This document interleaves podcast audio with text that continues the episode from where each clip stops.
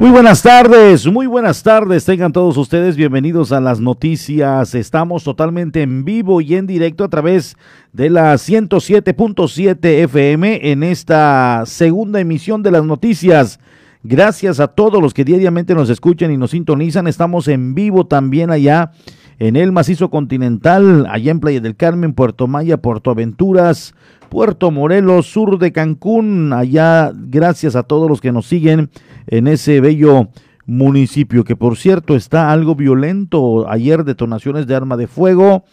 El transporte colectivo Maya Caribe de igual manera estaba eh, pues con dudas de trabajar, tenían amenaza de que si salían a operar iban a ser agredidos con armas de fuego y la amenaza se cumplió, la amenaza se cumplió. Ayer que comenzaron las labores y que eh, se estaba recorriendo algunas rutas, pues comenzaron las detonaciones de arma de fuego que trajo en jaque a las autoridades. Incluso se implementó el operativo, el código rojo, que es el operativo constante o operativo permanente, donde está en riesgo las autoridades policíacas. Y ayer se implementó este código rojo allá en Cancún, donde los tres órdenes estaban obviamente atentos a lo que vaya pasando por las amenazas de detonaciones de arma de fuego que se estaba registrando en ese municipio. Entonces, gracias a todos por estar en sintonía de esta estación allá en Felipe Carrillo Puerto. Estamos a través de la 95.1.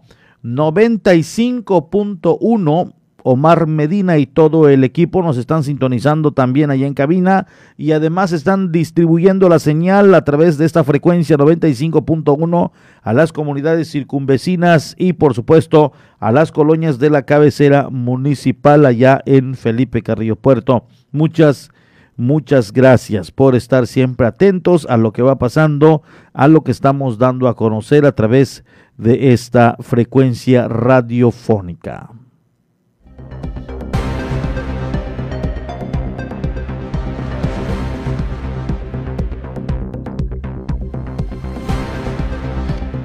Iniciamos con la noticia. En promedio de las 100 preinscripciones de jóvenes de secundaria para las diversas carreras técnicas que está ofreciendo el CETMAR, así lo expresó Manuel Jesús Carrillo, ex director de este plantel.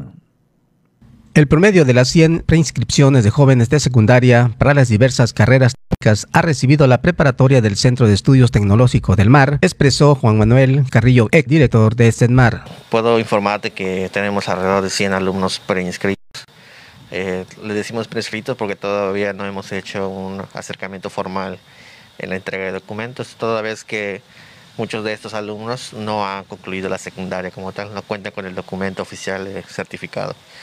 Eh, ellos han expresado su preferencia por el plantel y se ha hecho una base de datos con los datos previos para poder contactarlos y poder decir que ya ellos tienen un cupo en el plantel. En ese sentido, pues ha sido un éxito nuestra plataforma que genera toda esa base de datos para que captar a esos alumnos que ya tienen decidido estar con nosotros desde el primer momento. Manuel Carrillo Eck explicó que los estudiantes de secundaria recibirán información sobre el proceso por vía internet para sus inscripciones formales. Próximamente se les va a mandar correo electrónico a los alumnos interesados que ya están en la base de datos este, para que vayan integrando un expediente con los documentos básicos como CURP, acta de nacimiento, todos esos documentos que ya tienen. Posteriormente eh, hay un término de de inscripción hasta el mes de julio, donde ya podemos, vamos a cerrar la base de datos y los alumnos que ya están eh, eh, preinscritos se van a abocar a terminar bien la secundaria y entregar el documento de certificado. Y posteriormente viene un proceso de evaluación interna y ya posteriormente asignación de los grupos y carreras. Por último dijo que las carreras técnicas acreditan a los jóvenes egresados para administrar y sobre todo en las próximas aperturas de servicios laborales en las medianas empresas. Nosotros hicimos un cambio de carrera, te había informado anteriormente en, entrevistas anteriores que sustituimos la carrera de operación portuaria por la de pequeñas y medianas empresas, que es una, carrera administrativa que pues va a tener auge en, la isla de Cozumel con la reactivación económica que va a haber eh, si, se puede en el mes de septiembre, octubre, cuando regrese la actividad turística. Y pues va a tener un gran impacto y gran prestigio para el plantel y beneficio para la sociedad, ya que se forman jóvenes nivel medio superior que ya tienen las bases para ser emprendedores, administrar o asesorar empresas. Ahí está la información que nos vienen dando a conocer precisamente el director del el plantel Setmar 33. Eh, son los trabajos también previos que se van llevando a cabo por parte de los planteles de bachillerato, el estar invitando a los de secundaria para que conozcan de sus ofertas y obviamente los jóvenes al momento de abandonar este nivel eh, de secundaria pues ya tengan un panorama más eh, detallado y, obviamente abierto de lo que se ofrece en la isla de Cozumel por los diversos planteles educativos, sobre todo estos de bachillerato que existen aquí en la isla. Nos mandan saludos, nos dicen que nos están escuchando. Un saludo ya para el buen Gustavo Contreras, junto también eh, para su amigo el David. El David Contreras, ellos están allá en Cantaritos Junior en la 11 con 100 15.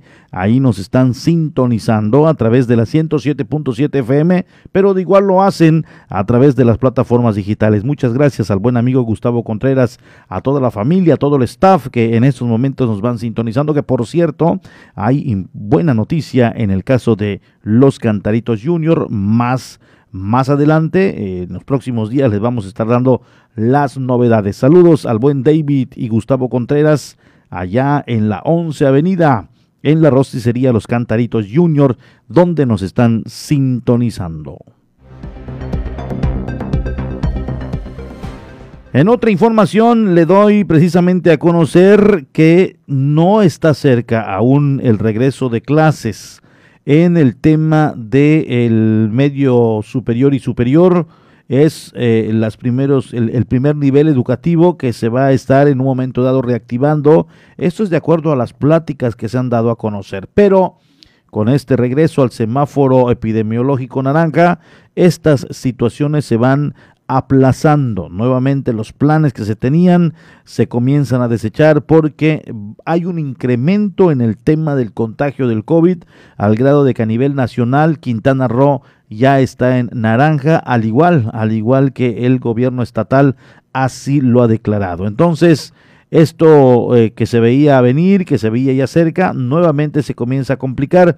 Así lo da a conocer el profesor David Domínguez Povedano, directivo de la escuela Luis Árvales Barret, quien dijo que posiblemente el regreso presencial de algunos niveles educativos sería en el próximo ciclo. Se ve muy difícil que en este regresen las clases presenciales.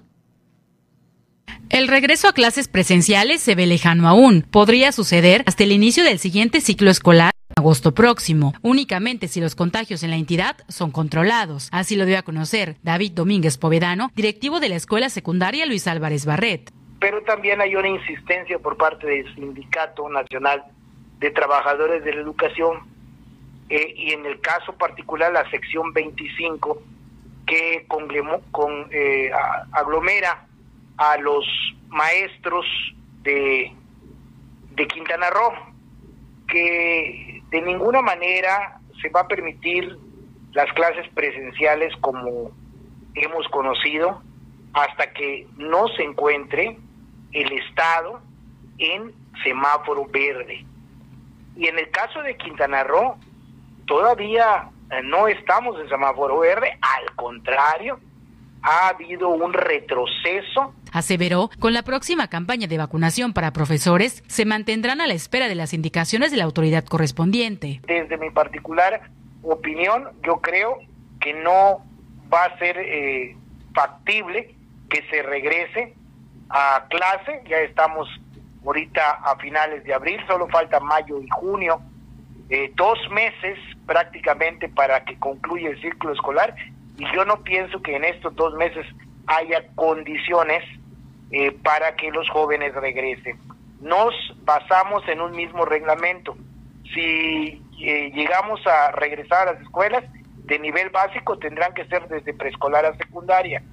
Eh, y pues preparatoria y universidad pues ya se, se maneja desde otro punto de vista, pero los que pertenecen a los sindicatos los maestros que pertenecen a los sindicatos, mayormente los que son parte de las preparatorias, pues este es muy difícil que, que regresen en estos dos últimos meses. Manifestó, se espera los contagios no aumenten en Cozumel. Esperamos de que pues no vaya a haber un brote.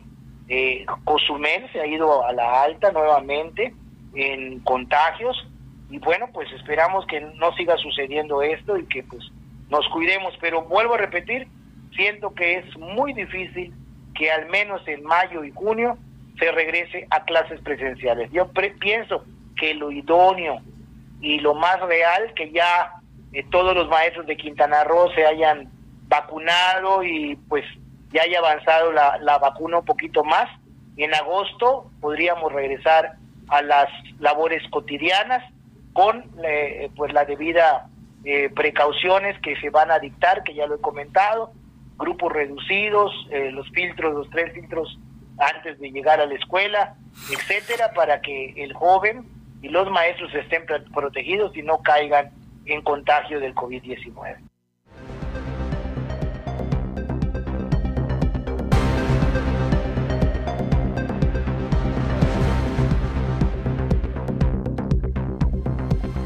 Allá está, es muy lamentable las incidencias que se van dando en el tema del COVID-19. Lo decíamos justamente eh, esta mañana con nuestra compañera Dana Rangel, el hecho de que se están incrementando los casos en Quintana Roo y con este retroceso en el, en el semáforo epidemiológico, por supuesto que algunos proyectos o planes quedan nuevamente en stand-by.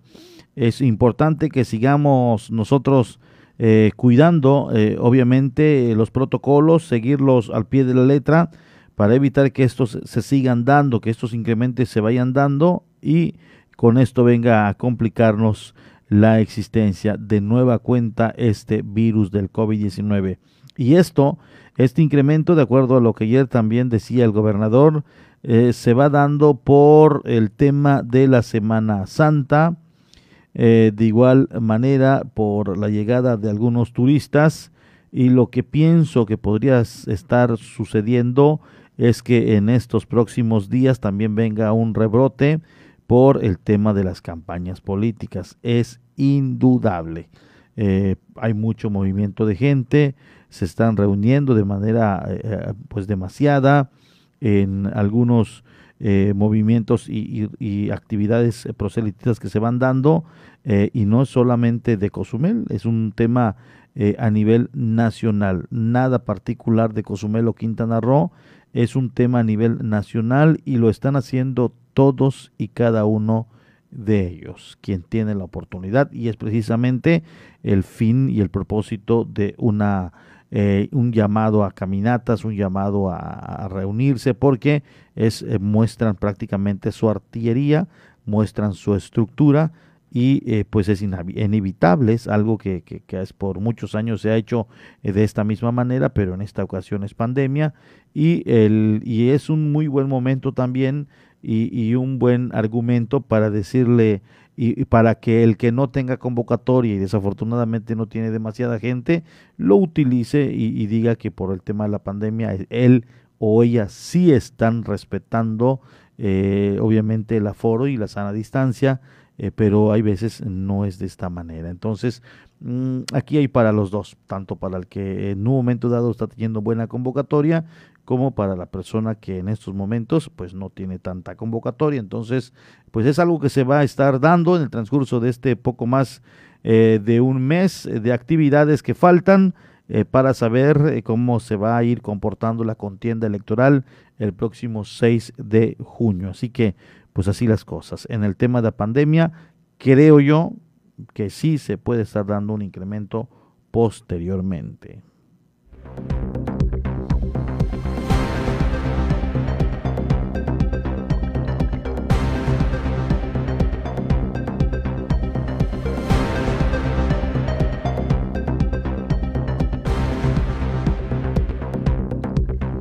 Usted se enteró acerca de don Luis Miguel, una persona de la tercera edad que está eh, pasando y viviendo de manera eh, pues, eh, pues deplorable, no tiene un espacio digno, vive dentro de la selva, tiene solamente una lona que le protege del sol y el sereno, un colchón obviamente ya en malas condiciones y esta persona de cumplir con ciertas condicionantes o requisitos que se pide en la casa Juan Pablo II pudiera eh, ser albergado, pudiera ser eh, pues un habitante más de este, de este asilo, pero antes, antes él se tiene que poner en contacto con la familia, con su familia eh, y obviamente que ellos comiencen a hacer la tramitología para que puedan obtener los requisitos y de ser así, pues poder llevarlo al asilo Juan Pablo II. Tiene que, por supuesto, cuidarse la integridad tanto de la persona que va a entrar como de los que ya están allí.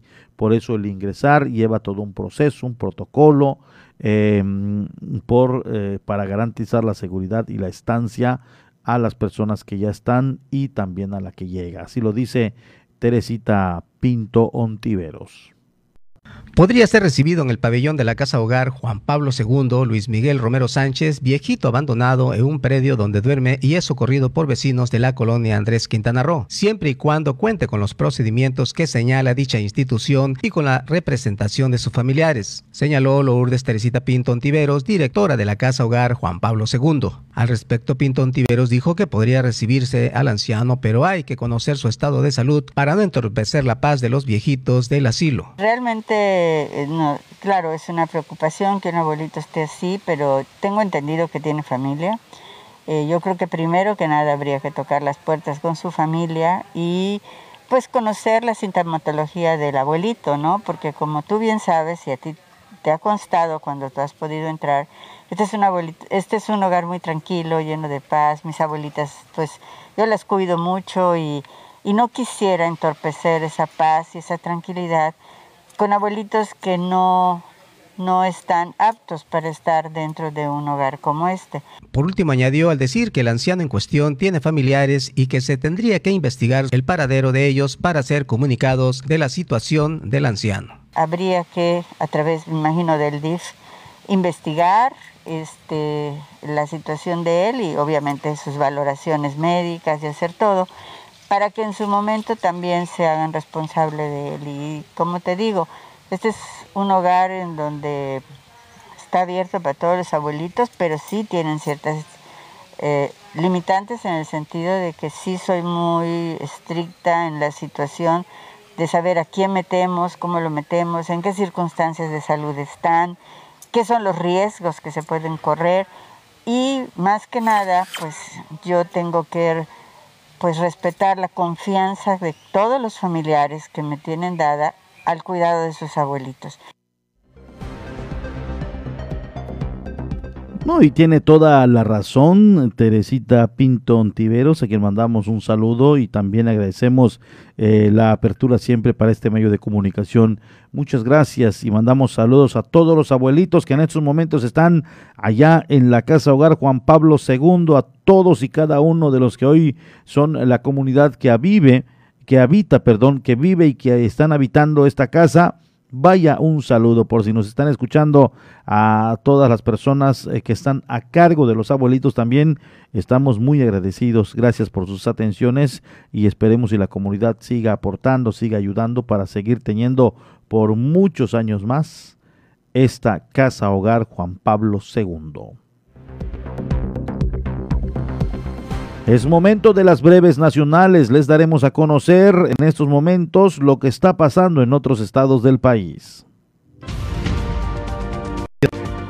Se dispara la llegada de migrantes haitianos por la frontera sur de México. El ingreso de migrantes haitianos se ha incrementado de forma masiva en las últimas horas por la frontera mexicana de Suchiate en Chiapas, que limita con el departamento de San Marcos en Guatemala la presencia de estos migrantes ha sido notoria desde el pasado lunes a través del río Suchiate que divide a estos dos países. Dispersan protesta de maestros de la CETEC en la autopista del Sol. Elementos de la Policía del Estado de Guerrero, habilitados con equipo antimotín, desalojaron a maestros residentes disidentes, perdón, disidentes que habían tomado la caseta de peaje de Polo Blanco. para solicitar el apoyo económico de los automovilistas. El saldo hasta el momento es de cuatro detenidos. Pasado el mediodía, los integrantes de la Coordinadora Estatal de Trabajadores de la Educación de Guerrero eh, arribaron a la caseta ubicada a la altura de la comunidad de Palo Blanco para solicitar el apoyo de los automovilistas que pasaban con dirección a Puerto de Acapulco y a la Ciudad de México. En Baja California se hacen pasar por maestros para vacunarse contra el COVID-19. Algunas personas se hicieron pasar por personal educativo para recibir la vacuna contra el COVID-19. Esto en Baja California, así lo informó el secretario de Salud del Estado, Alonso Pérez Rico. El secretario de Salud mencionó que la convocatoria está a cargo de la Secretaría de Educación Estatal y Federal y son las que están revisando a las personas que se vacunan. Ante los reclamos de maestros, dijo, la Secretaría de Salud verificará mediante la CURP a todas las personas que han sido vacunadas en estos dos días. En Veracruz, hombre lanza aceite hirviendo a su esposa y familiares están exigiendo justicia. En Nanchital, Veracruz, acusan a José de arrojar aceite hirviendo a su esposa Lisbeth Villalobos, lo que le provocó severas quemaduras en la mayor parte del cuerpo. José habría agredido a su esposa en una casa ubicada en la colonia 20 de noviembre, colonia Santa María. Los hechos ocurrieron cuando la pareja estaba discutiendo por lo que José, quien estaba en estado de ebriedad, tomó la sartén con aceite hirviendo y lo lanzó a su esposa. Lisbeth sufrió graves quemaduras por lo que fue trasladada al hospital de eh, del sureste para su atención médica. Mientras tanto, familiares de la víctima están exigiendo justicia. Es momento de irnos a las breves del mundo. Aquí tiene usted las internacionales de la Doche Vele a través de esta frecuencia.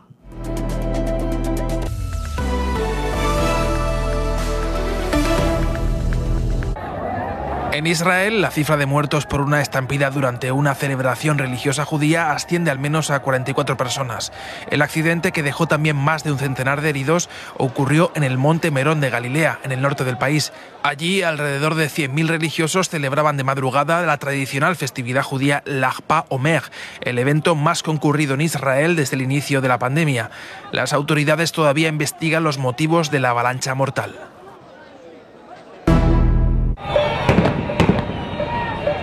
El segundo día de protestas en Colombia contra la reforma tributaria impulsada por el gobierno de Iván Duque se volvió a ver empañado por disturbios y saqueos.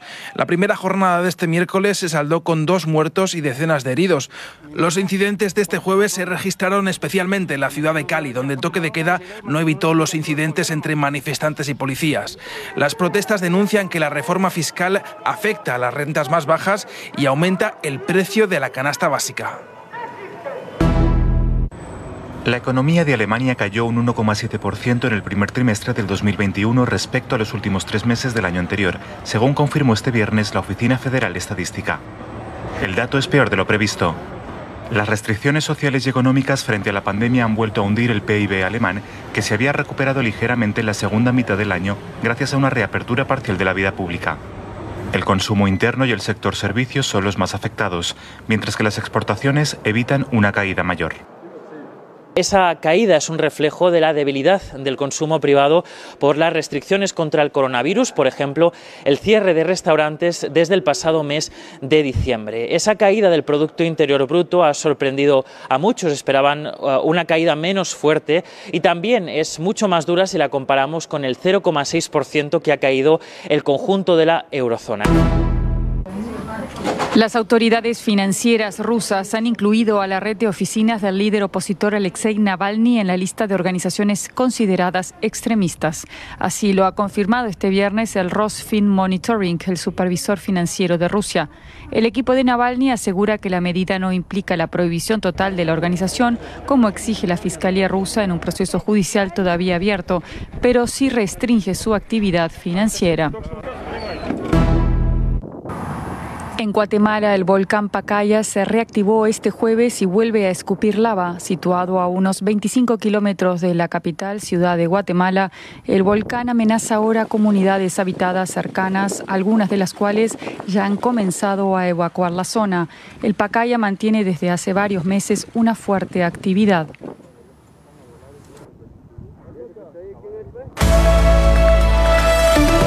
Vamos a una pausa. Estás en punto de las 12.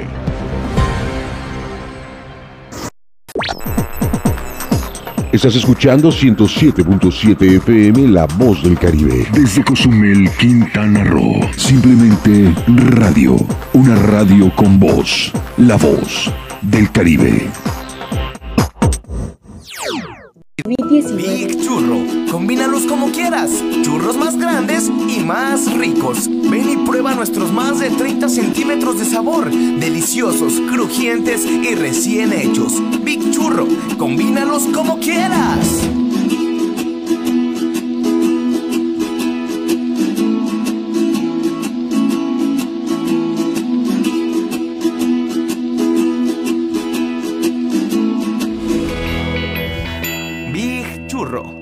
Combínalos como quieras. Big Churro. Combínalos como quieras. Churros más grandes y más ricos. Ven y prueba nuestros más de 30 centímetros de sabor. Deliciosos, crujientes y recién hechos. Big Churro. Combínalos como quieras.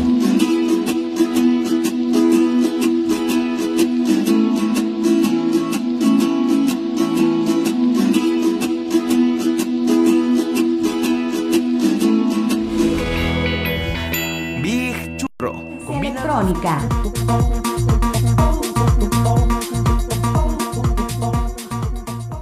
¿Dónde la dejé? Justo ahora que son las elecciones más grandes de la historia y que como la mayoría decidí salir a votar. ¿Dónde la dejé?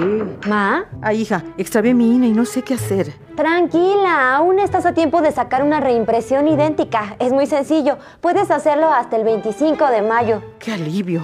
¡Mi cubrebocas! Ma, Voy por mi reimpresión y el 6 de junio voto. tienes hasta el 25 de mayo. El 6 de junio, el voto sale y vale. INE.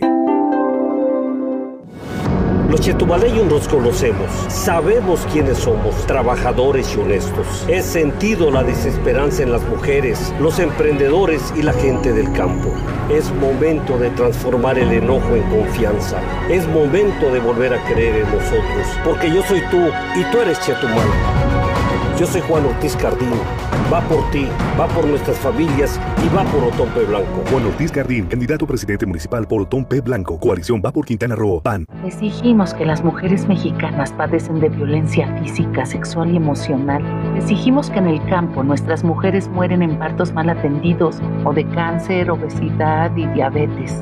Pero no nos escucharon. Así que con fuerza, este 6 de junio en las urnas, se los vamos a volver a decir.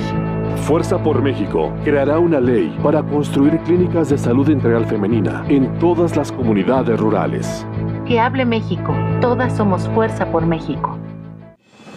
El PRIAN dice que quiere ponerle un alto a Morena, pero lo que en realidad quiere es ponerle un alto a la austeridad, a los apoyos sociales y a la lucha contra la corrupción. Cuando ellos se alternaron el poder, paralizaron a México y ahora buscan frenar la transformación para recuperar sus privilegios. Pero el pueblo ya decidió.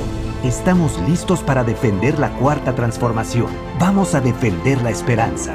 Vota por las y los diputados federales de Morena, la esperanza de México. La voz del Caribe. 107.7 FM.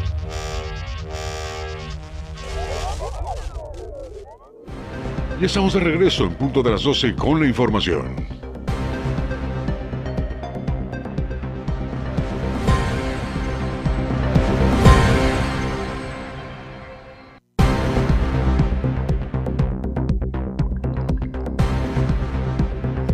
Allá está la información que vamos dando a conocer en este primer bloque de noticias. Quiero yo agradecer y estar felicitando en estos momentos al profesor David Domínguez Povedano. ¿Qué le cuento? Él está cumpliendo un año más de vida desde aquí. Nos unimos a la felicitación. Pero ¿qué cree usted? Pues el profesor David Domínguez Povedano tuvo regalo ya hace unos años porque junto con su hija Chini Domínguez, quien es actriz y cantante, están cumpliendo años. Qué mejor regalo. Yo creo que es muy eh, extraño, no es extraño, sí es, algo raro el que en el pleno cumpleaños pues nazca un hijo o tu hija, ¿no? Es, es el mejor regalo sin duda alguna del mundo eh, y de toda la vida. Eh, muy pocos tienen esta fortuna de tener un regalo de esta naturaleza en su cumpleaños. Es decir, está doblemente bendecido el profesor David Domínguez Povedano.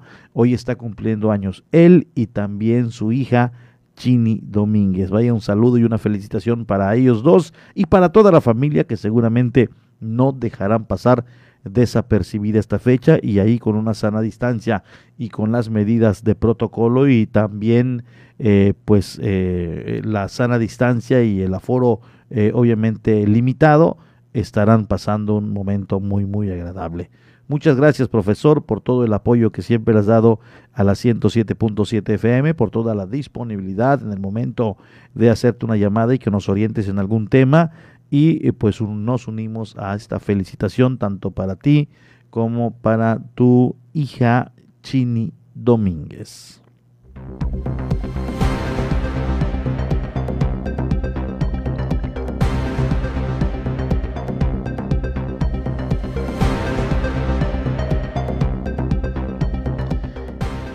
En otra información les digo que todo listo para las actividades del Día del Niño en el planetario de Cozumel Chancán.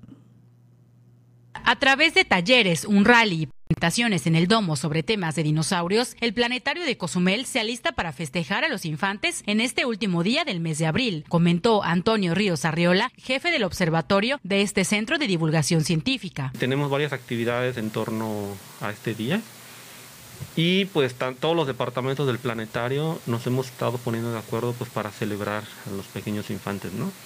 Entonces aquí tengo el horario, tenemos varios tallercitos, alguno que se llama peces matemáticos, desde el mediodía estamos empezando, hay un rally gratuito para quien se inscriba a partir de las 2 de la tarde, tenemos más tallercitos, uno de mini telescopio a las 3, uno de mimetismo a las 5 y tenemos tres funciones en el domo digital a las 4, 5 y media y 7 de la noche para ver en, tercer, en tercera dimensión, o sea, no, no en 3D, 3D, sino los modelos tridimensionales de dinosaurios en, en, el domo digital. Aseguró, las cuotas varían. En tanto, a través de redes sociales, la comunidad podrá conocer las promociones que ofrecen. Pero los dinosaurios es algo que le encanta a los niños.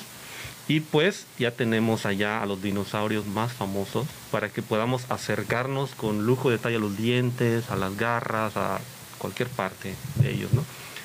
Entonces tenemos diferentes cuotas de, recuperación en función de la actividad, tenemos cupo limitado, hay algunas promociones que pueden checar en nuestra página porque tenemos algunos lugares disponibles gratuitos, entonces métanse, vean ahí toda nuestra información para que se enteren y lleguen a tiempo. Mencionó, se mantienen activos en las páginas de redes sociales para dar a conocer todo sobre los eventos astronómicos. Pero somos muy activos en Facebook, todo, absolutamente todo lo publicamos. Y ustedes pueden, si gustan, por información más específica, mandarnos un inbox y les contestamos.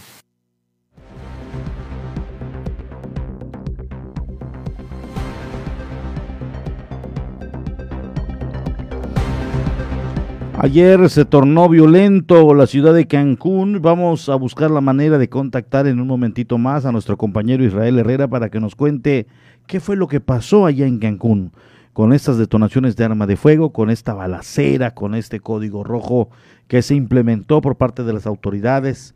Y el código rojo no es más que un alerta total, que extremen precauciones porque anda en eh, las vías públicas o en las avenidas o anda en la ciudad alguien suelto con arma de fuego que pudiera en un momento dado agredir no solamente a la gente, sino a las propias fuerzas armadas o a las a los elementos de las corporaciones. Entonces hacen el alertamiento que entran las corporaciones en determinado momento en un código rojo, que es decir, alerta total, gente armada que se anda desplazando en la ciudad y debemos estar precavidos para cualquier llamado de urgencia, para cualquier apoyo a la ciudadanía, para cualquier detención, para cualquier eh, eh, contestación o replegar eh, la, la, la, la, agresión, ese es alertamiento total, el código rojo, y ayer precisamente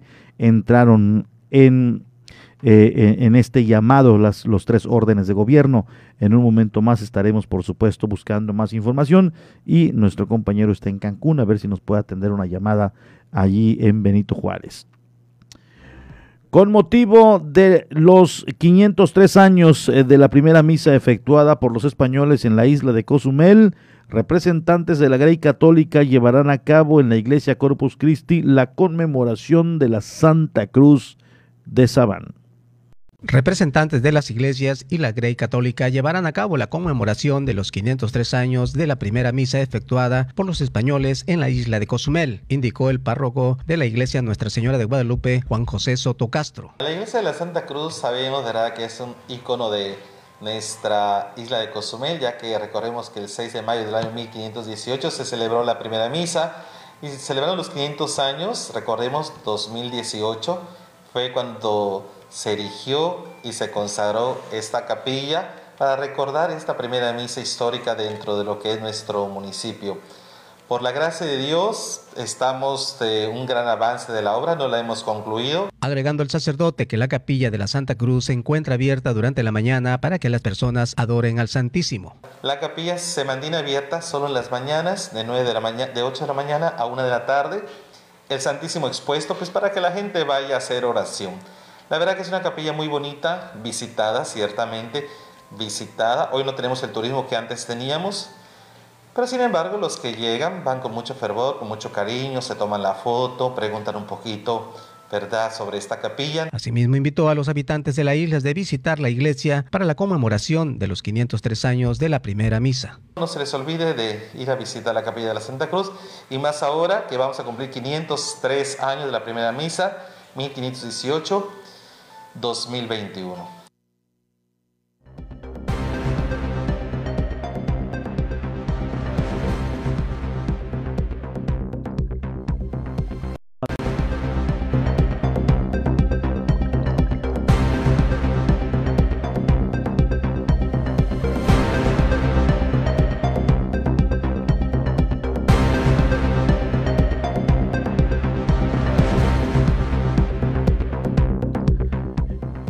¿Qué le cuento? Eh, justo cuando estábamos platicando de las agresiones que se están dando allá en Cancún contra la empresa Maya Caribe, la empresa del transporte.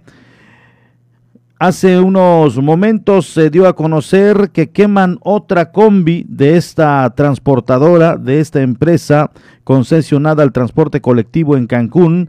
Eh, y bueno, es la noticia que les damos a conocer y obviamente los, los medios titulan sin tregua ola de ataques contra el transporte público. En estos momentos ya tenemos en línea telefónica a nuestro compañero Israel Herrera, compañero de los medios de comunicación que ahora está precisamente en la ciudad de Cancún eh, y nos va a informar o detallar qué está pasando. Desde ayer ya los tres órdenes de gobierno eh, implementaron el código rojo, alertamiento por gente armada en la ciudad. Israel, muy buenas tardes, te saludo con mucho gusto. Gracias, Porfirio. El gusto es mío saludarte a ti, por supuesto, a toda la amable audiencia de La Voz del Caribe allá en la isla de Cozumel.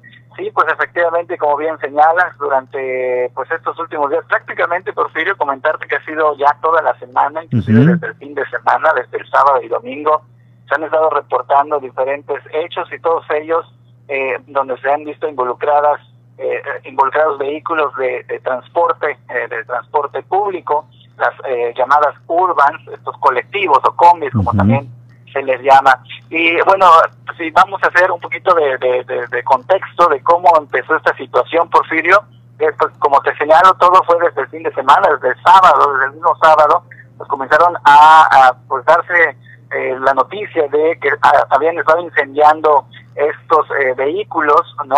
En, un primer instante, pues había muchas especulaciones, eh, pues eh, como se dan en, este tipo de casos, eh, pues comienzan los rumores del por qué eh, sería el, el, por qué se estarían incendiando esos vehículos. Sin embargo, déjame también señalarte, hasta el momento no hay alguna información oficial que para que nosotros podamos compartir.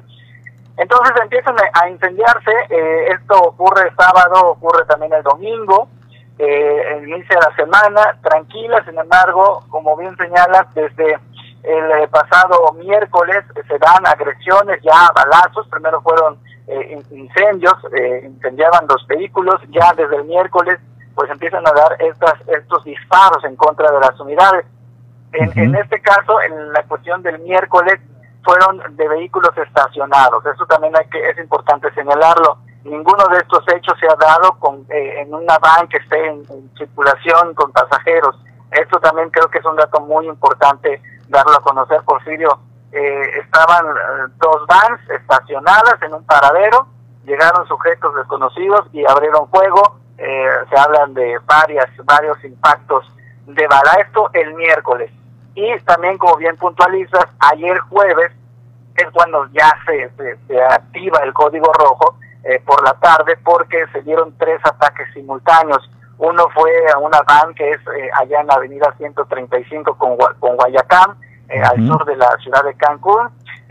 ahí fue lesionado un, el conductor de la van, también no había pasajeros, fue en el paradero, estaba el conductor de la van eh, eh, encima de ella, esperando tal vez, y eh, pues bueno, es cuando llegan estos sujetos, abren fuego y lesionan en el brazo, no se, no, se habla de una lesión de gravedad, sin embargo sí requirió la atención médica, pero el caso más sonado y el caso que por supuesto puso en alerta a las autoridades fue uno que se registró en la Supermantana 67 Porfirio, ahí sí, pues hubo eh, varias víctimas, víctimas mortales, inclusive. Ayer eh, cuando dábamos la información se hablaba de un muerto en el lugar de los hechos, cuatro lesionados. Posteriormente, la misma tarde de ayer se informó que una persona de los cuatro heridos murió en el hospital para subir el, la cifra de muertos a dos. Sin embargo, ya esta mañana nos han informado, se ha actualizado esta información y son ya tres,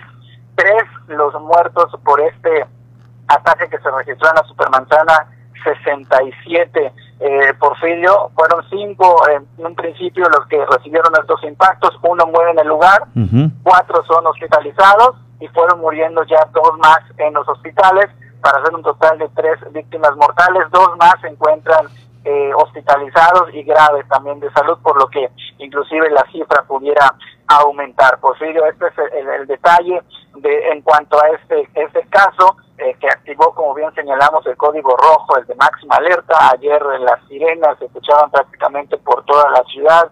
Eh, veíamos la movilización de un ir y venir de unidades de la Marina, de la eh, Defensa Nacional, de la Policía Quintana Roo. Veíamos también movilización de los agentes ministeriales. prácticamente por la zona, inclusive estaban pidiendo pues a las personas que no tuvieran eh, qué hacer en la calle, pues permanecer en casa para pues permitir que las autoridades eh, den justo con el paradero de los eh, responsables. Esto eh, que te señalo fue en las afueras de un motel donde se, ubican estos camiones que van que dan viajes hacia, hacia otros estados como Chiapas, a Tabasco. Ahí fue donde se dio este ataque en contra de estos transportistas. Como te refiero, no hay una versión oficial que establezca eh, la línea eh, a seguir. No, hasta el momento, pues eh, como suele suceder en este tipo de casos, no hay una información que digan es por esto que está sucediendo esto. Eh, está todavía en investigación.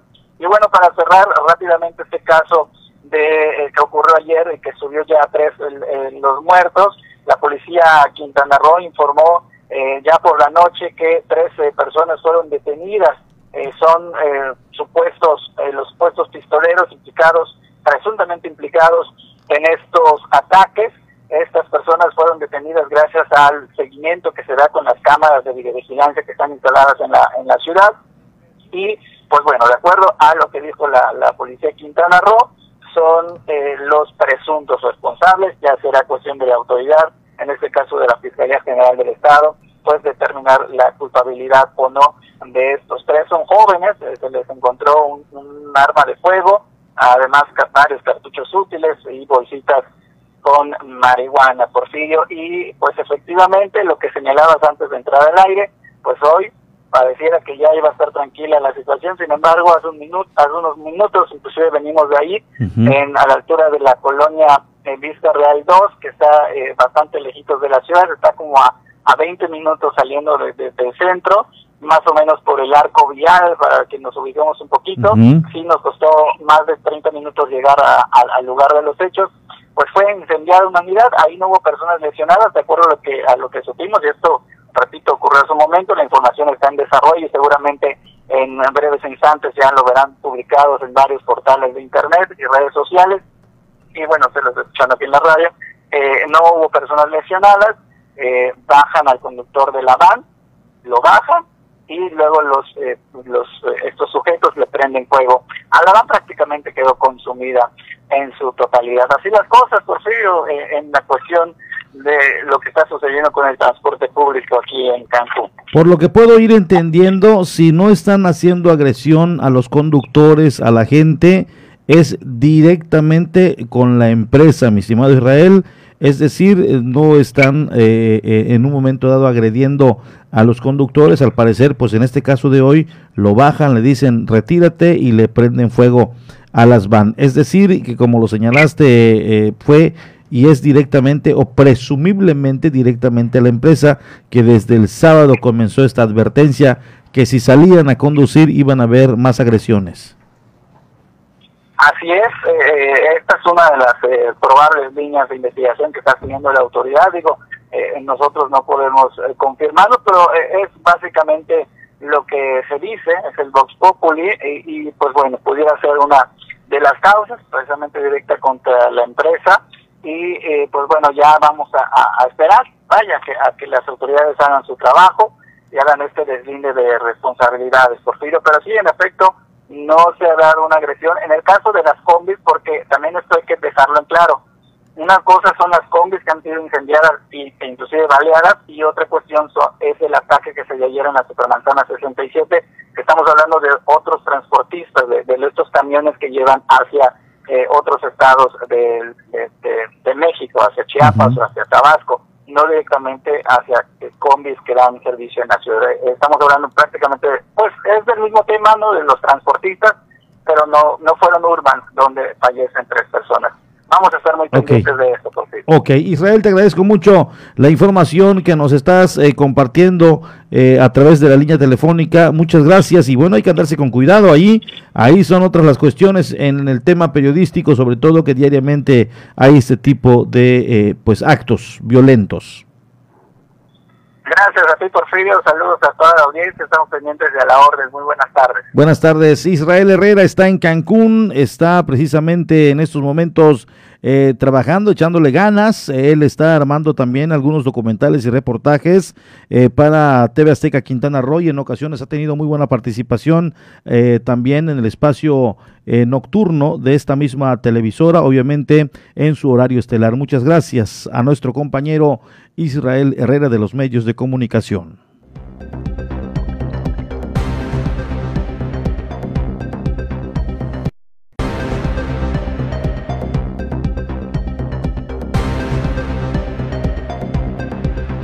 Es momento de irnos. Ya tenemos a este a esta hora la ONU, la noticia humanitaria. En cuanto ya lo tengamos, de inmediato nos vamos con ella y posterior a un corte, en cuanto ya me den la información, de inmediato nos vamos con la noticia humanitaria a través eh, precisamente de la Organización de las Naciones Unidas, eh, que también lo tenemos a través de esta frecuencia. Nos vamos con las breves humanitarias del mundo.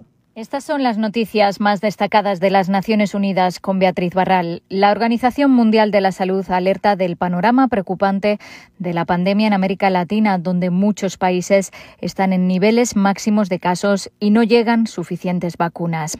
Países como Perú, Ecuador, Bolivia, Argentina, Uruguay o Guayana han sufrido un drástico aumento de las infecciones y sus servicios sanitarios están saturados, alertó el director de emergencias sanitarias de la OPS, Ciro Ugarte, que participó en la rueda de prensa bisemanal de Ginebra. En esta etapa de la pandemia, el panorama es muy preocupante para Latinoamérica y el Caribe. Los países batallan varios frentes, tienen dificultades para conseguir suficientes vacunas para inmunizar a un porcentaje grande de la población y operan en el contexto de una enorme crisis económica que ha hecho aumentar la pobreza. Desde comienzos de año, varios países están reportando un aumento de casos entre sus poblaciones más jóvenes que está llevando a más hospitalizaciones. La OPS pide a estas naciones que se preparen para un súbito aumento de la demanda de oxígeno, medicamentos para intubación o materiales de protección. COVAX ha repartido 7.300.000 vacunas en la región, pero hacen falta muchas más y el pronóstico de tener más suministros pronto no es optimista, admitió Ugarte, que mencionó los problemas generados por el freno a las exportaciones desde India. Latinoamérica y el Caribe necesitan urgentemente más vacunas contra el COVID-19 a través de mecanismos como COVAX y de donaciones. La OMS podría contar pronto con nuevas vacunas autorizadas para uso de emergencia, ya que el comité independiente encargado de tomar esta decisión está ultimando el examen de las vacunas chinas Sinopharm y Sinovac y de la estadounidense Moderna. Casi una de cada cuatro mujeres en México, el 24%, ha sufrido violencia física, sexual o psicológica de su pareja actual o anterior en los últimos dos meses, dijo el representante del Fondo de Población de las Naciones Unidas en el país. Y esta cifra se incrementa a casi uno de cada tres, cuando solamente estamos viendo a los adolescentes de 15 a 19 años. O sea, más del 33% de esos adolescentes ha experimentado violencia física, sexual o psicológica durante los últimos dos meses. El representante presentó en México el estudio Mi cuerpo me pertenece, que muestra que el 26% de las mujeres de América Latina y el Caribe de entre 15 y 49 años no pueden decidir si quieren tener relaciones sexuales, tomar anticonceptivos o abortar. Aunque el matrimonio infantil está prohibido en todos los estados de México, un 21% de las mujeres declaró haberse unido o casado antes de los 18 años. En 2020 se registraron más de 373.000 partos de adolescentes de entre 15 y 19 años, lo que significa más de mil nacimientos al día, una tasa inadmisible según Gabriela Rodríguez, secretaria general del Consejo Nacional de Población, que dijo que además el año pasado hubo más de 9.800 partos de niñas mexicanas de 10 a 14 años. Nos tomó 50 años bajar a la mitad del embarazo, que hoy lo tenemos a 68.5, exactamente la mitad, 68 nacimientos por cada mil adolescentes. Nos tocó, nos costó 50 años. Por eso el reto es tan duro de bajarlo otra vez a la mitad para el 2030. En eso estamos y sabemos que es un reto muy difícil, pero para, allá vamos. El enviado especial de la ONU para Oriente Medio ha lamentado la horrible tragedia ocurrida durante una celebración religiosa en Israel. Según informaciones de prensa, al menos 45 personas han muerto, entre ellas niños, y 150 han resultado heridas durante la festividad judía de Lag Baumer en el monte Meron al producirse una avalancha en el lugar en el que se encontraban más de 100.000 ultraortodoxos judíos.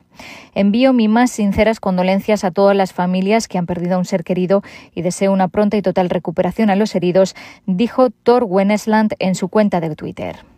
El enviado especial también ha pedido este viernes establecer una nueva fecha para las elecciones legislativas palestinas tras el aplazamiento de los comicios por parte del presidente palestino Mahmoud Abbas.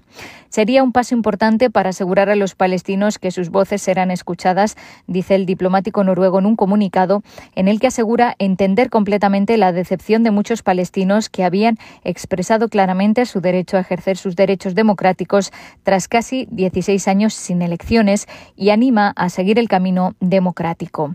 La celebración de comicios transparentes e inclusivos en todo el territorio palestino ocupado, incluida Jerusalén Oriental, es aún, dice Wennesland, fundamental para renovar la legitimidad y credibilidad de las instituciones palestinas y restablecer el camino de la unidad nacional. Abbas aplazó indefinidamente las elecciones legislativas previstas para el 22 de mayo por la falta de permiso de Israel para votar en Jerusalén Oriental. Hasta aquí las noticias más destacadas de las Naciones Unidas. Vamos una pausa. Estás en punto de las 12. La voz del Caribe. 107.7 FM.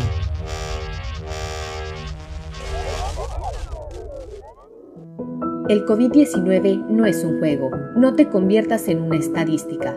¿Te cuesta respirar con el cubrebocas? Si te contagias, será más difícil respirar con mascarilla de oxígeno. Ponte el cubrebocas. Úsalo correctamente, cubriendo la boca y la nariz. Es por tu salud y la de todos. No bajemos la guardia. Esta lucha sigue. Ayuntamiento de Cozumel. Deja que ese niño que hay en ti te contagie completamente de su forma especial de ver la vida. No dejes que las malas situaciones te desanimen y te roben tus sueños. Día del Niño en Familia. 107.7 FM, La Voz del Caribe. Nora Huerta, el escritor Bruno Schultz dice que debemos madurar hacia la infancia. Pepe Gordon, y de ello conversaremos con el talentoso escritor Pancho Hinojosa y con Sofía Álvarez, la maravillosa pionera de los cuentacuentos para la niñez. Los esperamos este domingo a las 10 de la noche en la Hora Nacional. Crecer en el conocimiento. Volar con la imaginación. Esta es una producción de RTC de la Secretaría de Gobernación.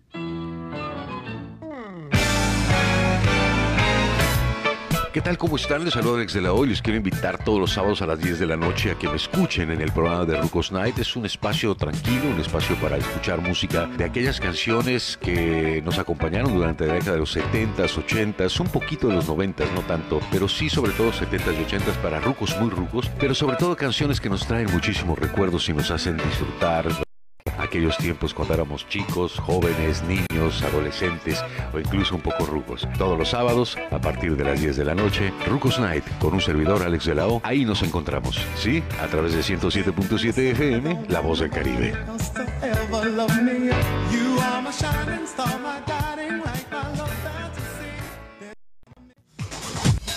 Suscríbete a nuestro canal de YouTube y sé parte de nuestras emisiones en directo. Encuéntranos como La Voz del Caribe.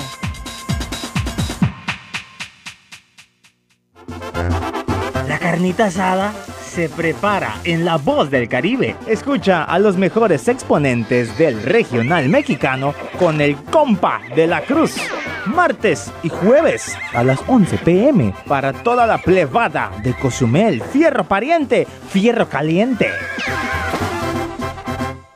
El COVID-19 no es un juego.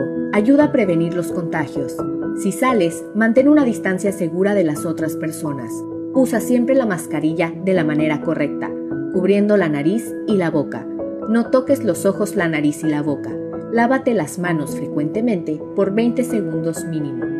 Si te proteges, reduces el riesgo de contagio y proteges a todos.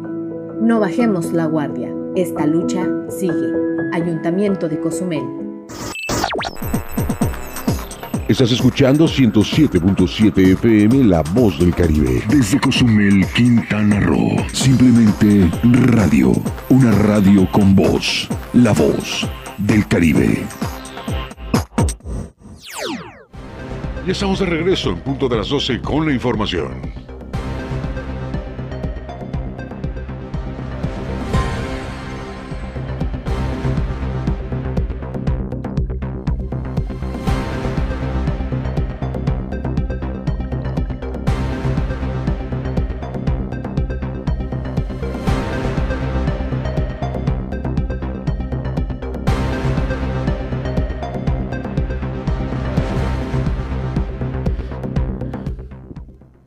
Muchas gracias a todas las personas que nos están siguiendo y que están en la programación de la 107.7 La Voz del Caribe.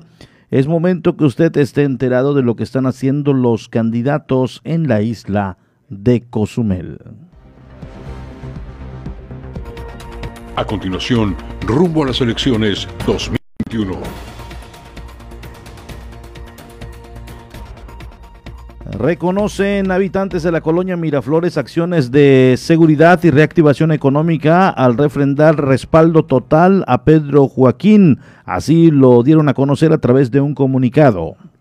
En un día de campaña, Pedro Joaquín del Buy, candidato a la presidencia municipal de Cozumel por la coalición Va por Quintana Roo, caminó la colonia Miraflores, donde los vecinos le refrendaron su confianza y apoyo para seguir trabajando por la recuperación de empleos y con ello mejorar la economía de las familias de la isla. Destacaron lo hecho con las líneas de cruceros para su pronto retorno a la isla y le manifestaron su agradecimiento por las obras de pavimentación en la avenida Cozumel que conecta la Miraflores con la transversal, Acheo, construcción de banquetas y guarniciones, instalación de luminarias, constante limpieza y mantenimiento de las áreas y registros pluviales, entre otros trabajos. En su gestión, Pedro Joaquín ha realizado acciones acertadas. Aquí en la Miraflores se pavimentó un acceso muy necesario, se colocaron luminarias y la seguridad muestra un avance importante. En la reactivación se nota el cambio, poco a poco llegan más turistas, afirmó Reyes Gasparaque, habitante de la colonia Miraflores. Nos consta que Pedro Joaquín ha trabajado muy bien, colocó nuevas luminarias, mantiene los servicios públicos activos y esperamos que continúe con la reactivación económica de la isla porque mucha gente vive del turismo y se requieren urgentemente los empleos. Marisela Camal Puch, habitante de la misma colonia. Pedro Joaquín hace todo lo que está a su alcance y se le agradece. Por ejemplo, en las fincas donde no se había hecho nada, ahora se está metiendo electricidad. Y aquí en la Miraflores está el nuevo tramo que pavimentaron, las luminarias y mayor seguridad. Y por eso vamos a votar por él. Lázaro Gutiérrez Alejo, habitante de la colonia Miraflores. Ha hecho un excelente trabajo. La reactivación económica de la isla va por buen camino. Yo trabajo con el turismo y percibo un Cozumel seguro, con calles pavimentadas y nuevas luminarias. Con su reelección, lo que busca es continuar con el buen trabajo que se está haciendo, aseguró Gaspar Santiago Castillo Varela, habitante de la colonia antes mencionada. Si Pedro Joaquín sigue, el turismo seguirá. Es joven y tiene muy buenas ideas. Además, ha trabajado muy bien, está al pendiente de nosotros. Aquí en la colonia hay constante limpieza de áreas y registros pluviales para que en tiempos de lluvia no se inunde. Fidelia Izquierdo de la Rosa, habitante de la colonia Miraflores. Durante su caminata matutina en la colonia San Miguel 1, Juanita, Juanita Alonso Marrufo, candidata por la Alianza Juntos Hacemos Historia, escuchó las peticiones de los habitantes y familias de esa zona de la ciudad. Durante su caminata matutina en la colonia San Miguel 1, Juanita Obdulia Alonso Marrufo, candidata a la presidencia municipal por la alianza Juntos Hacemos Historia en Quintana Roo, escuchó las peticiones de las familias de ese asentamiento. La candidata por la coalición Juntos Hacemos Historia en Quintana Roo explicó que las familias de la colonia San Miguel demandan más servicios médicos. También tenemos muchas peticiones de atender el tema de salud, de poder gestionar eh, la ampliación de los hospitales públicos eh, de poder tener las especialidades necesarias y suficientes para poder atender a la, a la población. Agregando Alonso Marrufo que una de las instituciones es el Seguro Social, la cual requiere más especialidades. Eso nos han pedido atender y gestionar ante las autoridades federales el poder ampliar este hospital, el poder tener las especialidades necesarias. Eh, sabemos que hay muchas de ellas que no existen eh, los médicos especialistas en la isla y estaremos trabajando en ello. Por último, comentó que la pandemia llegó a perjudicar a todos los habitantes de la isla y eso originó una problemática en el tema de salud. Especialmente ahora hay muchas necesidades. Sabemos que el tema económico nos ha afectado a todos en la isla. El 80% de la población no cuenta con un empleo formal y por lo tanto están, eh, bueno, padeciendo mucho para poder atenderse por algún tema de salud. Así es que estaremos poniendo especial interés en este tema. Cabe mencionar que Juanita Alonso a partir de las 5 de la tarde continuó su caminata en la 30 Avenida con Adolfo Rosado Salas y finalizando en la Quinta Avenida con calle 5 Sur de la Colonia Centro. Continúan las actividades de campaña de Gabriela Angulo Sauri, candidata por el partido Redes Sociales Progresistas, inició desde muy temprano platicando con habitantes de la colonia Chentuco. Como parte de las actividades proselitistas en la isla, Gabriela Angulo Sauri, candidata a la presidencia municipal de Cozumel por el partido Redes Sociales Progresistas, platicó con vecinos de la colonia Chentuc. Señaló el recibimiento de habitantes ha sido bueno. Y pues muy complacida con la gente, muy agradecida por él. Por así que el recibimiento que nos están dando. Las más destacadas es la inseguridad, y la falta de empleo. Pero hay otra que en las últimas colonias también me ha estado saltando, el, trato a la gente, tanto hombres y mujeres, cuando seguridad pública los detiene. Me ha tocado ver gente amoratada, gente lastimada y yo creo que ese es un foco rojo, ¿no? Porque independientemente de que tú detengas una persona, también pues tiene el derecho humano de no ser maltratada, ¿no? Hay formas de tratarla. Apuntó, entre los ejes principales destaca la sustentabilidad, la seguridad, entre otros. Primero yo estoy buscando la sustentabilidad de la isla, que no solamente se base en el turismo, que nosotros podamos producir nuestras propias verduras, pero también sabemos que ya hay gente que está trabajando en ello y queremos incentivar también eso, ¿no? Este, estamos ahorita en pláticas con el ejido para poder tener 60 hectáreas que nos las puedan prestar en comodato para que la gente que quiera trabajar la tierra también lo pueda hacer, ¿no? Obviamente tierra que ya está impactada, que no afecte también todo el, sistema, ¿no? Porque no venimos a, echar a perder una cosa y para inventar otra, sino que queremos trabajar con lo que tenemos. También tenemos los ejes de seguridad, es muy importante hoy atender al policía. Parte yo siento de esto es que el recurso del Fortasec no se está implementando como debe de ser, porque el policía hoy, con toda la problemática que se vive, también necesita tener atención psicológica. Finalizó con una caminata que dio inicio desde la calle 13 Sur con 25 Avenida Sur Bis a la Avenida Shelja con 25 Avenida Sur de la colonia Andrés Quintana Roo.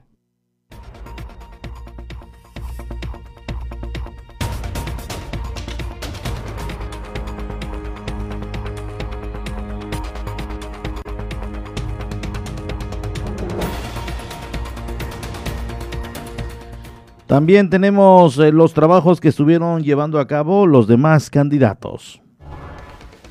Ante el onceavo día de las campañas políticas, en vísperas de las elecciones del domingo 6 de junio, los candidatos a la presidencia municipal de Cozumel encabezaron caminatas por las diversas colonias de la isla, donde escucharon las propuestas e inquietudes de la población para incluirlas en su plan de gobierno. En el caso de la candidata Rubí Peniche del partido Fuerza por México, llevó la denominada Caminata Rosa hasta los vecinos del fraccionamiento Caribe, donde platicó con los vecinos de la zona, los cuales le externaron sus inquietudes y apoyo. Por su parte, la candidata independiente Ariadne Santín Coral, acompañada por su séquito de personas que la apoyan, recorrió la colonia Flores Magón 2, donde fue recibida con mucho agrado por las familias que la saludaron y propusieron algunas acciones para que implemente en caso de llegar a la silla presidencial. Es de destacar que los candidatos Francisco Aguilar Sierra de Movimiento Ciudadano y Enrique Canto Martín del Partido Encuentro Social no expusieron agenda proselitista para este día. Por otra parte, en Felipe Carrillo Puerto, Mari Hernández de la coalición Juntos Haremos Historia por Quintana Roo realizó una visita a las comunidades de Reforma Agraria y Andrés Quintana Roo para llevar el mensaje del cambio a sus habitantes, comprometiéndose a trabajar en mejoras para el campo y beneficios sociales para un mejor desarrollo en sus comunidades. Por su parte, Paoli Pereira, aspirante a la alcaldía por los partidos PRI, PAN, PRD, y Confianza por Quintana Roo, escuchó atentamente los planteamientos hechos por los habitantes de San Francisco Aque y Tzoyola, con quienes se comprometió a dar respuesta a sus solicitudes en materia de salud y educación.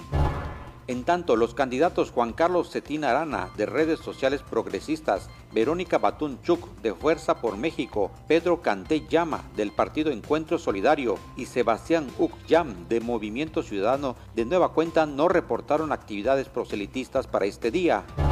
Por último, Carmen Joaquín de la coalición Va por México de los partidos PRI, PAN y PRD realizó actividades en la ciudad de Cancún, donde comentó que Quintana Roo siempre será un referente del turismo y aseguró firmemente que es la tierra de las oportunidades.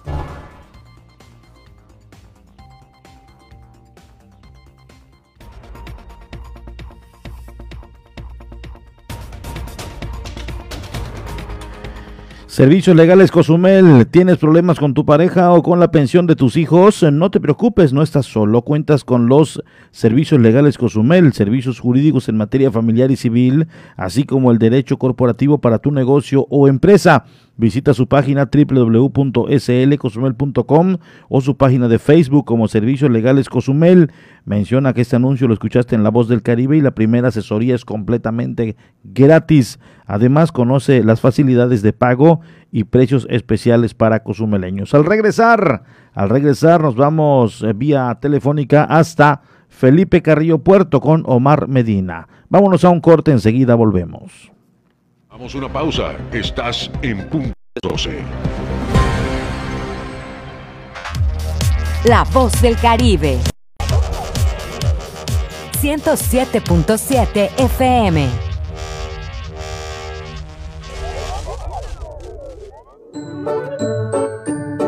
Deja que ese niño que hay en ti te contagie completamente de su forma especial de ver la vida. No dejes que las malas situaciones te desanimen y te roben tus sueños. Día del Niño en Familia. 107.7 FM, La Voz del Caribe. Nora Huerta, el escritor Bruno Schultz dice que debemos madurar hacia la infancia. Pepe Gordon, y de ello conversaremos con el talentoso escritor Pancho Hinojosa y con Sofía Álvarez, la maravillosa pionera de los cuentacuentos para la niñez. Los esperamos este domingo a las 10 de la noche en la Hora Nacional. Crecer en el conocimiento. Volar con la imaginación. Esta es una producción de RTC de la Secretaría de Gobernación. ¿Quieres ser parte de nuestra comunidad en Facebook? Encuentra nuestra página como 107.7, da clic en me gusta y sigue nuestras publicaciones.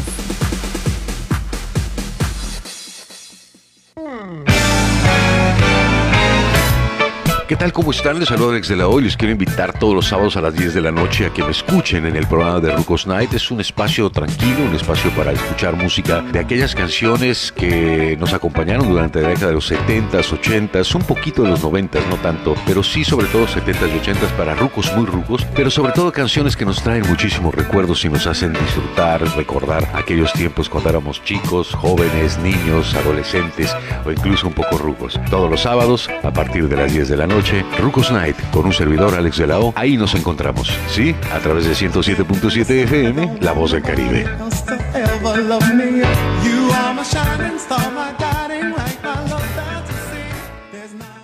Hola, ¿me escucha? No te veo, ¿tienes prendida la cámara? Prendido tu micrófono? Ay, no te escucho. No pudiste juntarte con tu familia, pero igual se mantuvieron unidos. La contingencia sanitaria nos ha limitado, pero el INE quiere asegurarse que tu opinión cuente. Por eso si tu INE venció en 2019 o 2020, igual te servirá para votar y como medio de identificación hasta el 6 de junio de 2021. En 2021, el voto sale y vale. Contamos todas, contamos todos. INE. ¿Dónde la dejé? Justo ahora que son las elecciones más grandes de la historia y que como la mayoría decidí salir a votar. ¿Dónde la dejé? ¿Ma? Ah, hija, extravié mi INE y no sé qué hacer. Tranquila, aún estás a tiempo de sacar una reimpresión idéntica. Es muy sencillo. Puedes hacerlo hasta el 25 de mayo. ¡Qué alivio! Mi cubrebocas. ¿Ma? Voy por mi reimpresión y el 6 de junio voto. Tienes hasta el 25 de mayo. El 6 de junio, el voto sale y vale. INE. Estás escuchando 107.7 FM La Voz del Caribe. Desde Cozumel, Quintana Roo. Simplemente radio. Una radio con voz. La Voz del Caribe. Ya estamos de regreso en punto de las 12 con la información.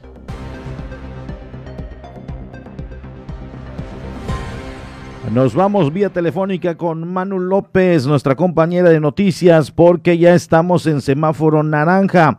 Hay incremento de casos en la parte sur de Quintana Roo y esto eh, pues fue dicho y mencionado a través de un mensaje por el gobernador Carlos Joaquín González. Manu, muy buenas tardes. Hola Porfirio, muy buenas tardes, buenas tardes a ti a todos los radioescuchas de 107.7. Sí, efectivamente, bueno, el día eh, de ayer pues se dio a conocer eh, como cada jueves el gobernador del estado, Carlos Joaquín González, como bien tú lo acabas de mencionar, pues bueno, da a conocer eh, pues ahora sí que todo el, mensaje y todas las, pues la continuación de lo que es el, el COVID-19 y, en tanto cómo se encuentra el estado de Quintana Roo, y pues en ese sentido, como ya eh, lo acabas de comentar y como es lamentable que toda esta noticia pues se dio a conocer a partir de la noche de ayer, pues lamentablemente el estado de Quintana Roo regresa al color naranja, Porfirio, y bueno, en el semáforo epidemiológico estatal, esto en la semana del 3 al 9 de mayo, y pues bueno, de acuerdo a la información que precisamente dio a conocer, pues esto va derivado ¿no? del relajamiento de las medidas sanitarias en prácticamente todo el estado, tanto en la zona sur como en la zona norte, como recordarás, pues bueno, se había dado a conocer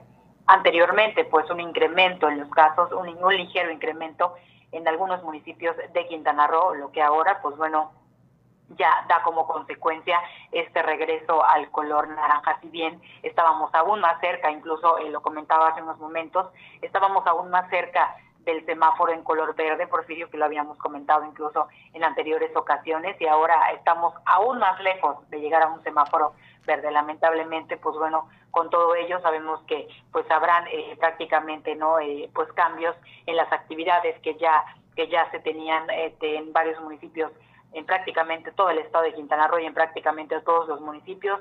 Y lógicamente pues bueno el aforo al interior de los sitios pues va, va a ser menor al que ya estábamos acostumbrados. Es decir algunos cierres eh, de bares nocturnos, algunos cierres de, eh, de restaurantes, eh, bar, ya no van a poder estar aperturados de acuerdo a la información que, que, bueno, hemos dado a conocer y que también, de acuerdo al mismo gobernador del estado, pues bueno, cada vez que se hace la actualización en el tema del semáforo, pues bueno, eh, se ha dado a conocer eh, pues diversas, ¿no? Eh, cambios que deben haber ahora para, pues para, el, sobre todo para el estado de Quintana Roo en este regreso al color naranja, por cierto. Muy lamentable, muy lamentable. Sin embargo, estaremos nosotros pendientes eh, de cuando se dé a conocer las medidas y las nuevas medidas que estarán eh, implementando en el municipio. Y también desconocemos, sería bueno eh, averiguarlo, el saber si, si Cozumel se queda en amarillo como se dio la vez anterior o si también entramos eh, conjuntamente con todo el estado en este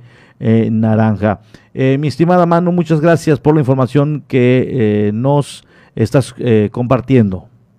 Gracias, Porfirio. Buenas tardes. Por supuesto que también estaremos eh, pendientes y sí, en cuanto eh, se dé esta información al respecto de si Cozumel también pasará a color naranja, por supuesto que también lo ampliaremos en nuestros diferentes espacios de noticias. Gracias, Porfirio. Buenas tardes. Muchas gracias. Manu López en la llamada telefónica.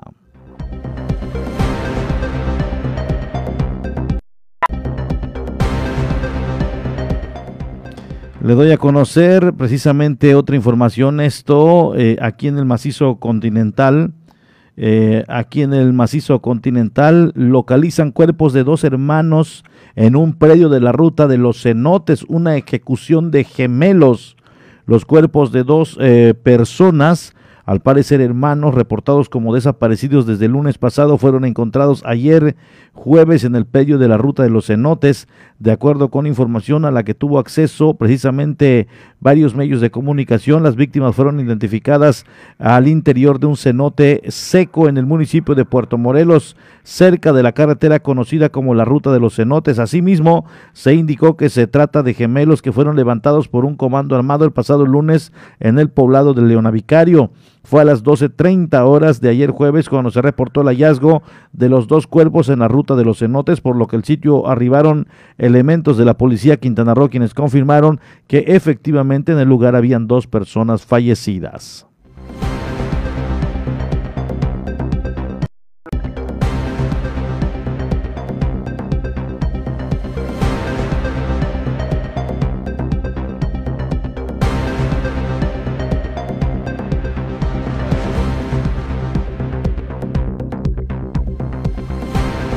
Hoy hubo un festejo con motivo del Día del Niño allá en el Sagrado Corazón de Jesús. Eh, Francisco Díaz Medina está en la línea telefónica. Muy buenas tardes. Buenas tardes, Porfirio. Muy buenas tardes, amable auditorio. Bueno, pues emotiva, emotivo este festejo a niños de bajos recursos, este, pues con por personas que tienen, Porfirio, que tienen corazón de niño aún.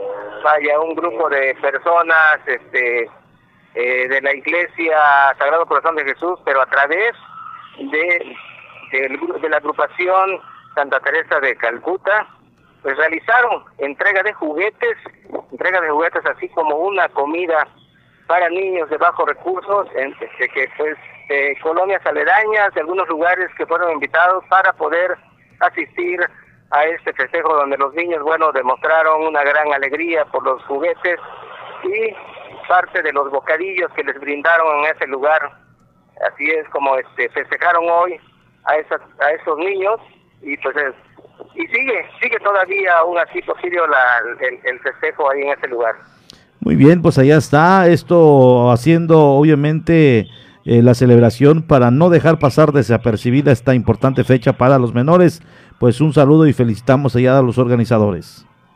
Así es, así es, Porfirio. Bueno, pues ahí estuvieron muy muy alegres los chiquillos que pues sus padres lamentablemente por la falta de trabajo, algunos dijeron que por falta de trabajo y por, por las cuestiones de económicas por la, con la que viven, bueno, no tuvieron esa posibilidad de poderles comprar un, un juguetillo a, a, los chiquillos, pero bien, y este pues qué bueno que esta agrupación de, de, católicos de la, este, de la agrupación Santa Teresa de Calcuta realizaron este evento en, la, este, en el interior de la iglesia Sagrado Corazón de Jesús.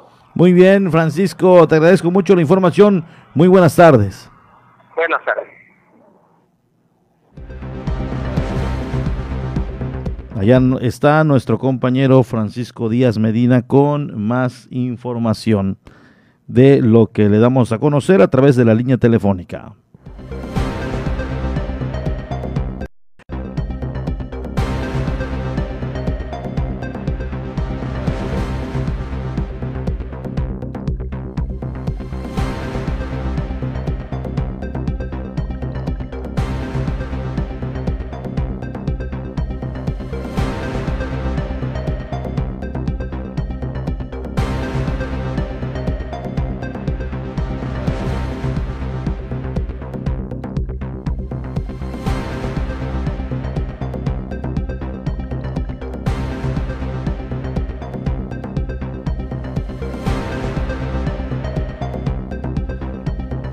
Voy a platicar la historia de una persona que falleció por COVID, Ricardo Villalba, creador del comedor de, de Dios allá en Cancún, que durante la pandemia tendió una mano y un plato de comida a quienes no tenían, pues esta persona ha fallecido por COVID-19, así lo están dando a conocer y bueno, nos unimos a la pena que hoy embarga a esta familia eh, por el fallecimiento de esta persona altruista.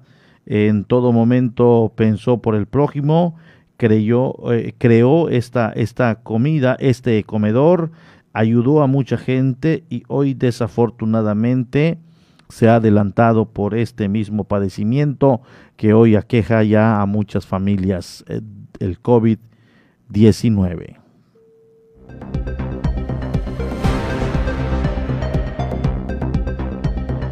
Despliegan vigilancia policíaca en Cancún por ataque al transporte público, se lo daba a conocer y también en la llamada telefónica sí lo anunciamos.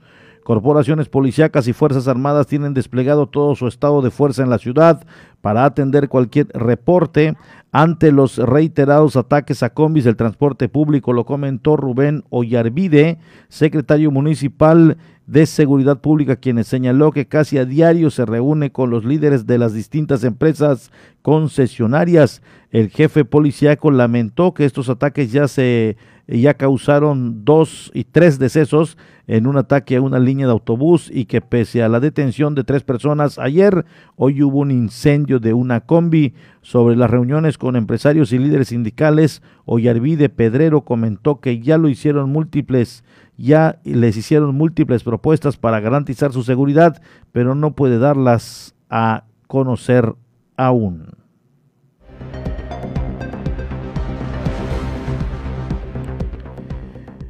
Piden castigar a un sujeto que arrojó aceite hirviendo a su esposa. Esto lo dimos a conocer nosotros a través de Canal 5 y también hicimos ciertos comentarios en este medio. Un hombre de estado de ebriedad agredió brutalmente a su esposa golpeándole y arrojándole sobre la espalda aceite hirviendo. Esto obviamente está generando cierto malestar entre los ciudadanos y ojalá y se pueda en un momento dado intervenir en este sentido eh, para evitar, por supuesto, eh, que continúen dándose estos actos de violencia contra mujeres y los grupos feministas, los movimientos también iniciaron con la solicitud de eh, eh, a las autoridades el que se castigue esta situación. Recuerda usted cuando dábamos a conocer que el presidente Andrés Manuel López Obrador quería eh, en un momento dado eliminar o desaparecer los órganos, órganos autónomos bueno, pues Muñoz Ledo, Porfirio Muñoz Ledo, dinamita contra la cuarta T, conforma un frente amplio en defensa de la Constitución y los órganos autónomos. El diputado federal Porfirio Muñoz Ledo anunció que la próxima semana constituirá un frente amplio en defensa de la Constitución que impulsará el junto con académicos, juristas, jueces, periodistas, intelectuales y ciudadanos interesados en defensa de la Suprema Corte de Justicia de la Nación y de los órganos autónomos. Aunado a ello, el legislador del grupo parlamentario del partido Morena en la Cámara de Diputados del Congreso de la Unión adelantó que impulsará un amicus curae ante las posibles acciones de anticonstitucionalidad que pretende prolongar el mandato del ministro Arturo Saldívar Lelo, Lelo de la REA al frente de precisamente al frente eh, de eh, la Constitución que está precisamente de la Suprema Corte de Justicia de la Nación. Entonces, allá está. Ya comenzaron estos movimientos eh, por parte del diputado federal que, que aseveró que está convencido de que por unanimidad el Pleno de la primera sala de la Suprema Corte de Justicia de la Nación y con la excusa de su ministro presidente va a rechazar lo que llamó una sumisión del Poder Legislativo en la llamada Ley Saldívar.